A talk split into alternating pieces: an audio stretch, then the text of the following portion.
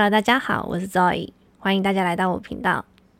前几天呢，在 Line Today 的新闻上面有看到由国道公路警察局分享了一个影片，呃，它的标题是“副驾驶绝望嘶吼”，不知道大家有没有看到这个影片？这个影片呢是女驾驶她在呃前方已经回堵的状态下，她急切进入到大货车的安全车距前面。所造成的一个交通事故，你知道，当我看到那个新闻的时候，就让我想起大概四五年前，呃，有一次我朋友跟我约吃饭，然后他跟我讲说，诶，平常都是他来接我，然后那天他就跟我讲说，你可不可以来接我？我说，你车怎么了吗？他说我车拿去烤漆。我说，哦，好，就一接到他，我就问他说，你车怎么啦？为什么要烤漆啊？他说，啊，因为保险快到啦，我必须得要赶快把它烤漆。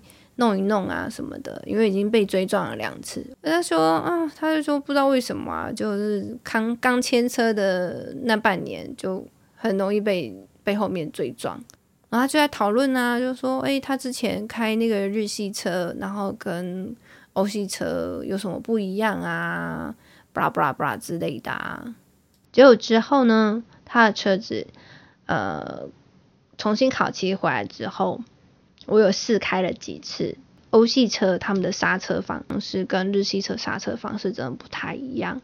欧系车他们在刹车的时候，就是直接就是只有一跟零而已，你踩就是整个踩死了，你中间没有一个 buffer，不用像日系车一样，你可以还轻轻含住啊，然后还有一点哦，你有就是慢慢慢慢的就是慢慢的滑行过去的那种感觉，欧系车没有你。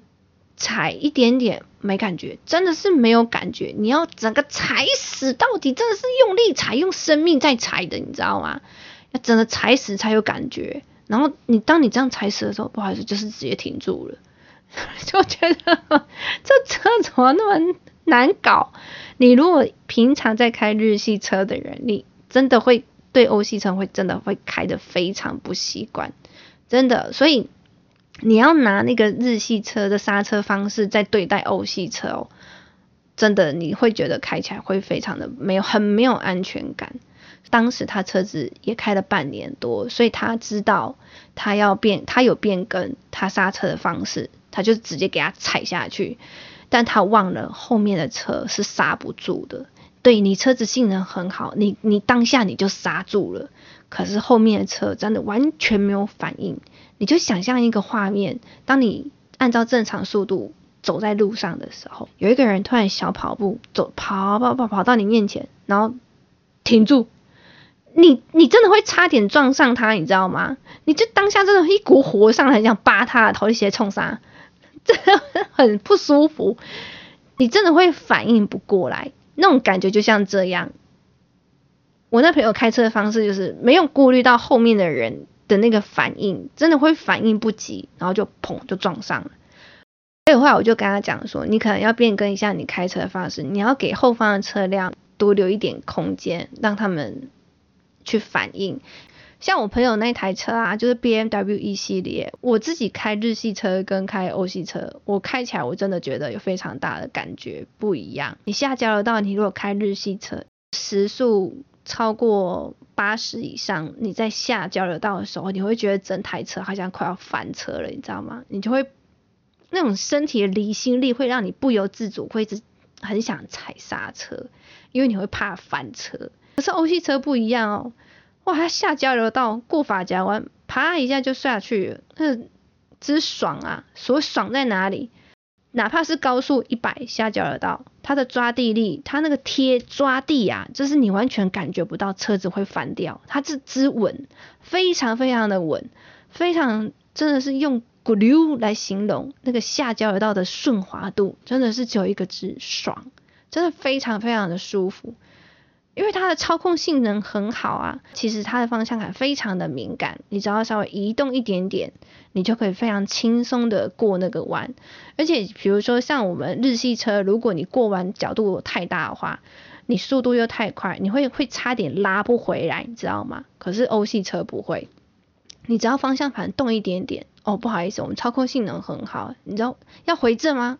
Easy 呀，就拉一下就立马就回正了。所以同等道理，他在高速公路上面要变换车道的时候也是非常的顺利。我觉得轻轻的，这开车真的很轻松啊！就你若开欧系车，开高速公路要超车什么的，真的是用 smooth 来形容它切换车道的这种感觉，非常顺滑，真的是轻轻松松的就做到变换车道的这个动作。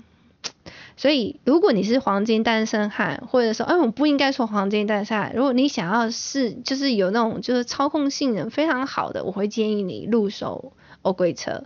那还是要呼吁，就是如果你现在正在学习开车的人，加后面要顾虑一下你后面的呃用路人，或是你后方的驾驶，要给他们一点时间反应。当我在变换车道，我会留一点距离给后方的车辆。那这个习惯的养成呢，要追溯到好久好久之前。呃，我刚学会开车的时候，我们那时候三台车一起从台中出发，到要到垦丁去玩。那时候的手机是 Nokia 小海豚时代，所以没有 Google Map。那这三台车，头一台车一定是导航嘛，因为它知道路。然后我是最后一台车。你知道我们三台车在高雄市区的时候跟车，第一台车过去的时候绿灯，然后他就他就开过去。然后第二台车他其实也可以过去，可是他就已经看到那个要准备变灯号了，所以他就停下来。当时我在第三台车的位置的时候，我以为第二台车也要像第一台车一样要要过这个路口，所以我就赶快补油门，要准备冲，要跟上他们。第二台车的驾驶，他的预设立场，他会觉得说，如果第一台车跟第二台车都过了这个路口，第三台车一定会跟丢，因为我们第三台车是完全都不知道路的人，都坐在都集中在那一台车上。所以第二台车最后决定是留在那个路口。我是第三台车，我的想法是：诶，我看到第一台车冲过去，然后我觉得第二台车应该也会跟着赶快开过去，所以我就补油门，就赶快想要冲过这路口。结果没想到第二台车突然紧急刹车，你知道吗？